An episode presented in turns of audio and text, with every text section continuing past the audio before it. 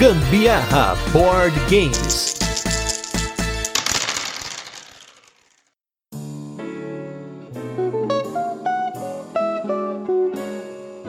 Aqui, rosas são azuis e os palitos são vermelhos. Eu sou a Carol Guzmão. E eu sou o Gustavo Lopes e esse é mais um episódio do Gambiarra Board Games, o seu podcast sobre jogos de tabuleiro, que faz parte da família de podcasts Papo de Louco. E hoje, no nosso episódio número 115, vamos falar de um dos jogos da linha Matchbox da Helvetic, que a Paper Games está trazendo para o Brasil, que é o jogo Six Ticks. E como teremos dois jogos essa semana, vamos direto para nossa resenha, onde a gente apresenta o jogo, comenta como ele funciona e depois passa para as curiosidades, a nossa experiência com ele e a nossa opinião. Então hoje é direto pro jogo, já que para gravar o podcast nós ficamos quase 15 minutos esperando a Carol ter uma brilhante ideia para falar de frase do começo, né? Então vamos que vamos, que a gente tá de férias, gente. Vamos que vamos.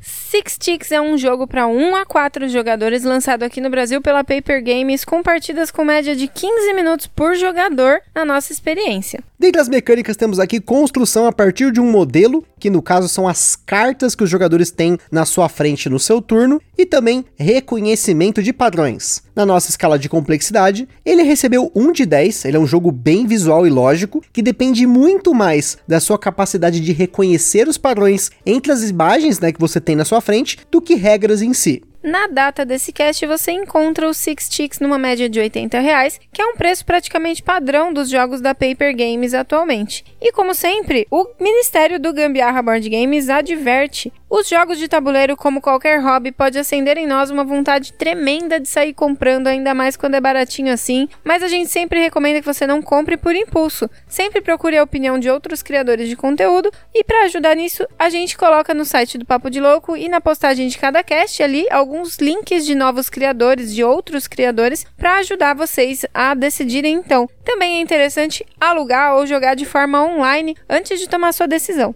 Em Six Ticks, os jogadores competem para ver quem consegue reproduzir o maior número de figuras das cartas que estão na sua frente, sempre com o menor número de movimentos possíveis. Isso porque, em seu turno no Six Ticks, os jogadores podem fazer apenas três movimentos, além dos movimentos livres que a gente já vai explicar. No começo do jogo, 5 de 6 palitos estão dispostos em uma linha reta na mesa e você pode adicionar, remover ou trocar a posição desses palitos. Além disso, você também pode movimentar esses palitos quantas vezes quiser, caso esse movimento não desconecte o palito. Por exemplo, imagina que a gente tem quatro palitos em linha reta, você pode fazer um L movimentando um deles em 90 graus, ou fazer um C movimentando os dois das pontas 90 graus, sem que isso conte como um movimento. Se você adicionar o palito que está fora da sequência formando um E, isso sim conta como movimento, porque você está conectando um palito. Cada jogador possui quatro cartas em sua frente e fará esses três movimentos, mais os movimentos livres, para tentar formar o desenho dessas cartas. Cada carta cumprida conta como um ponto.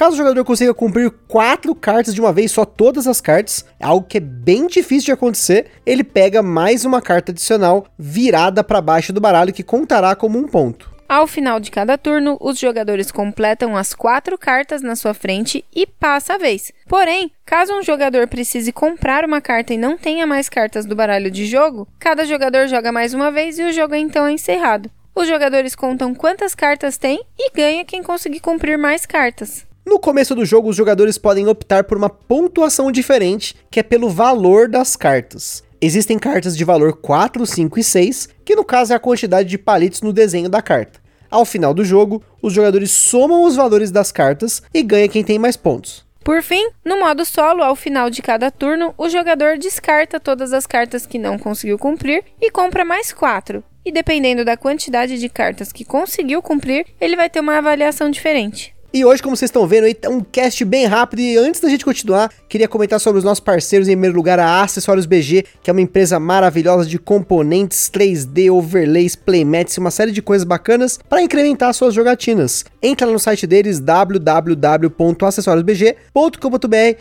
que você vai conferir cada coisa top do catálogo deles. Em segundo lugar, nós temos o Board Game São Paulo, evento que está acontecendo apenas de forma online. E no mês de setembro de 2021, ele está tendo mais uma edição online. Recomendo que vocês fiquem espertos nas redes sociais do Board Game São Paulo para sempre ficar por dentro dos eventos digitais e no futuro aí dos eventos físicos. E por fim, nós temos a nossa loja parceira que é a Bravo Jogos, uma loja excelente para você comprar o seu jogo de tabuleiro com excelentes condições de preço e frete para você. E nós estamos em breve mudando o link que tá na descrição lá do podcast. Vai ter um link diferente, vai mudar alguma coisinha lá. Mas tendo ou não tendo o link, gente, Bravo Jogos é a escolha para você comprar o seu jogo de tabuleiro. Não se esqueça de seguir a gente lá no nosso Instagram e é lá que a gente compartilha os jogos que a gente fala por aqui, principalmente os jogos da semana. A gente mostra unboxings e também compartilhamos as fotos das jogatinas da galera que marcam a gente lá nos stories. Lá também você pode falar com a gente, perguntar alguma coisa, mandar sugestão ou até fazer parceria. E se você curte o nosso conteúdo, compartilha nas redes sociais, que isso já nos ajuda muito. Six Ticks é um jogo do designer Martin Nedergaard Andersen, autor do Bandido que já falamos por aqui e dos jogos Color Fox e Ipo, todos aí publicados pela Paper Games no Brasil. E a gente inclusive vai falar sobre o Color Fox ainda nessa semana junto com o cast do Six Ticks e também na outra semana o cast do Ipo.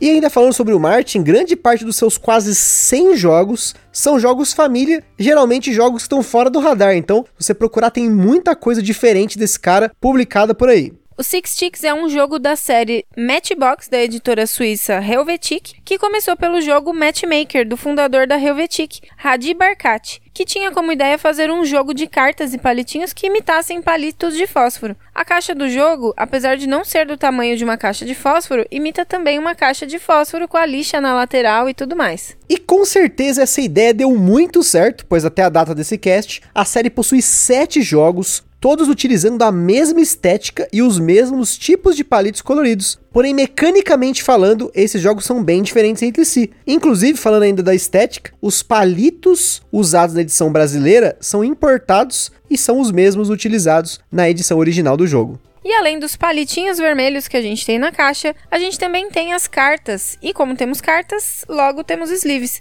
A gente não eslivou a nossa cópia porque as cartas são embaralhadas apenas no começo do jogo, mas caso você queira eslivar, são 55 cartas tamanho 56 por 87, ou seja, padrão USA. E falando aí do jogo, vamos comentar aí sobre a nossa experiência. A gente jogou esse jogo solo em 2, em 4. A gente jogou ele inclusive antes dele ter sido lançado pela Paper Games. Nosso amigo Rafael lá que a gente já comentou algumas vezes aqui no podcast, coleciona os jogos da Helvetic, ele já tinha pego o Six Sticks muito antes da Paper Games ter anunciado o jogo aqui no Brasil. E inclusive eu já quero mencionar uma coisa assim que a Paper Games faz um trabalho excelente, gente, na localização dos jogos aqui, porque a minha experiência inicial com o Six Sticks foi muito ruim. A gente leu o manual da Helvetic, na época a regra estava muito esquisita, a gente jogou e eu tinha achado o jogo muito ruim. Na época a gente chegou a assistir vídeos de instrução da própria editora e tudo mais. Aí, olhando a edição nacional, eu percebi como é que se joga o jogo de verdade. O manual está totalmente remodelado, reescrito. As regras estão claras, para vocês terem uma noção, dava a entender no jogo original que quando acabava o deck, os jogadores tinham que terminar de fazer as cartas que ainda estão na sua frente. Só que era meio burrice, se todo mundo tinha que terminar todas as cartas, não precisava terminar, era só guardar as cartas no deck lá e contar os pontos, né? Não fazia sentido. Não fazia nenhum sentido, até porque às vezes o que ia determinar se aquele primeiro que concluiu ia ganhar ou não eram as cartas que ele conseguiu fazer, né? Exatamente, porque quando o jogo acaba, né, quando o baralho de cartas acaba, os jogadores jogam mais uma vez cada um para tentar se livrar das últimas cartas e acabou. E isso tem uma influência muito forte no jogo. A gente já viu o jogo acabar e por uma carta, aquela última carta que fez a diferença. Porque apesar de ter a sorte de você comprar cartas que se assemelham entre si, que são formas que estão mais ou menos conectadas a uma que já tá na mesa, apesar disso, o jogo depende muito da sua habilidade de reconhecer os padrões. Isso é até uma coisa importante de mencionar, porque se você tem aquele amiguinho que já é propenso a análises parálises, se prepare, porque ele vai tentar analisar todas as possibilidades para tentar fazer as quatro cartas e geralmente não dá para fazer quatro cartas. A gente fez isso em todas as partidas que a gente jogou com o jogo, seja antes da edição da Paper Games ou depois, isso aconteceu uma vez. É, realmente é muito difícil você conseguir arranjar padrão ali em tudo com os três movimentos que você tem direito a fazer. Mas, de qualquer forma, é um jogo que eu tenho AP pra caramba. Eu rodo a carta para todos os lados possíveis. Às vezes viro ela até do avesso para ver se eu consigo encontrar o padrão e, e, e montar aquilo ali. Mas impressionante que ainda assim eu ganho muito mais do que o Gusta. Gente, é impressionante. Gente, esse daí, eu não sei o que acontece. Ele é bom com padrão, mas quem ganha sou eu. Isso é muito louco, porque muitas vezes eu vejo as cartas da Carol, ou da minha sogra, da Gabi e tal, já aconteceu várias vezes. Eu falo assim, meu Deus do céu, elas fizeram duas cartas só elas podiam ter feito três cartas. Ou às vezes elas fazem uma só, dá pra ter feito as três cartas. E então, assim, eu tenho muita dificuldade de jogar esse jogo, porque eu tenho muita dificuldade de aceitar as jogadas das pessoas. Às vezes dá vontade de ajudar. Fala, não, cara, não, para tudo. Mas eu não faço isso, deixo jogar. Eu às vezes comento depois, mas no geral eu tenho uma certa agonia de ficar olhando para os outros jogadores enquanto eles jogam. Então eu tento não prestar atenção no que os outros jogadores estão fazendo nesse jogo. É a antítese de tudo que a gente faz board game, né? Porque grande parte dos jogos, especialmente esses jogos são mais interativos, né? Porque dependendo do estado que o outro jogador deixa a mesa, você vai ter que se virar de novo. Mas como eu só vou poder saber como vai ficar a mesa no final, eu viro de lado, eu mexo no celular, sei lá, mas eu não fico prestando atenção, senão eu começo a ficar agoniado. Porque eu já pensei em uma jogada,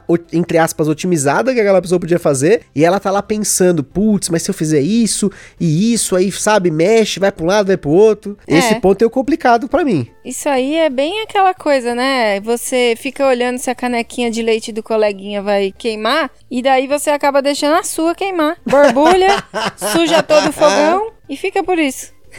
Mas esse negócio do que a Carol comentou da facilidade com reconhecimento de padrões, tem sim, como eu falei, sorte nas cartas. Algumas combinações de cartas, como eu falei, são melhores do que as outras. Eu percebi isso principalmente jogando no modo solo, porque no modo solo são quatro cartas, você tenta cumprir o que dá, as que não deu você joga fora. Então tinha hora que vinha quatro cartas que assim, eu tinha que escolher, eu vou fazer duas ou outras duas. Aí beleza, fazia duas, jogava as outras duas fora, vinha outras das quatro. Só que se tivesse ficado aquelas duas da outra rodada, tinha outras duas que vinham vieram nessa próxima leva que se conectariam com elas eu faria uma jogada melhor. Então eu reparei nisso no modo solo, o quanto tem sorte na compra dessas cartas. Mas claro, como eu falei, vai depender também da sua habilidade de fazer os padrões. É que eu tô levando em conta que a minha habilidade de reconhecer os padrões das cartas tá tipo assim, o skill level 99. Então, quando você tira o skill da frente de saber fazer os padrões, de conseguir reconhecer esses padrões, vai depender da sorte das cartas que vem para você. Uma outra coisa que é bem legal de fazer é quando você já não tem mais movimentos para fazer, porque sabe que não vai rolar, e sobra ali um movimentinho para você, às vezes até dois, dependendo da bagaça que você pegou.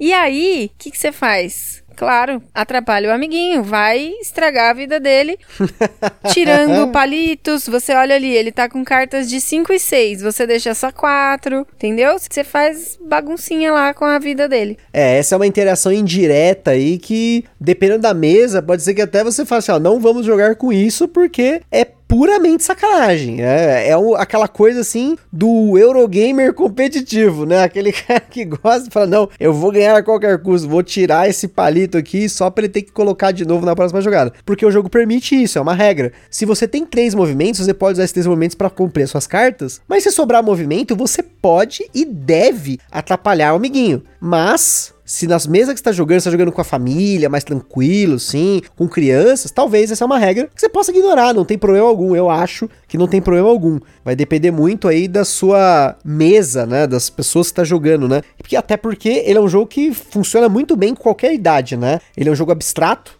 então, é aqueles palitinhos, as cartas, né? Então, a, acho que a única coisa que ele não roda bem é com criança que pode engolir o palito, né? Tipo, ah, não. Enfiar no nariz. Enfiar no nariz, né? Mas essa criança já tem a sapiência de que ela está jogando um jogo que não é para comer o palito, né? Então, sucesso absoluto. Ou até algumas pessoas, né? Conheço gente que fica mascando palito de pirulito aqui até virar um, um, uma bola.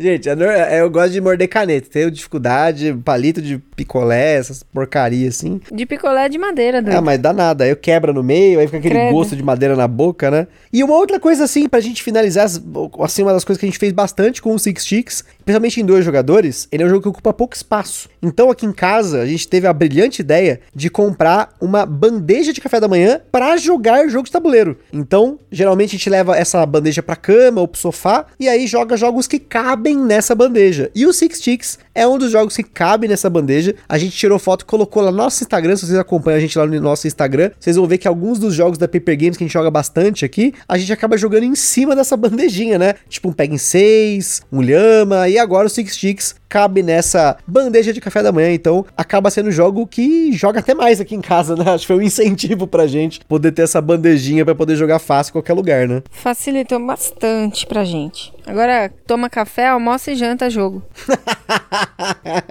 E para os completistas de plantão, sobre esses jogos da linha Matchbox, lá da Helvetic, a gente espera que com as vendas do Color Fox e do Six Sticks, a Paper Games possa trazer mais jogos dessa linha. Tem mais um que é do autor do Bandido e tem até um jogo que é do Rainer Knizia. Quem vai ouvir aí o cast do Color Fox vai saber mais curiosidades sobre a linha Matchbox, a gente fala sobre o Color Fox, mas também vai complementar algumas coisas, essas curiosidades que a gente coloca aqui. Então a gente deixa esse gostinho para você já ouvir o cast do Color Fox. E é isso aí, pessoal. Eu espero que vocês tenham gostado desse episódio. Aquele forte abraço e até a próxima. Beijos, tchau.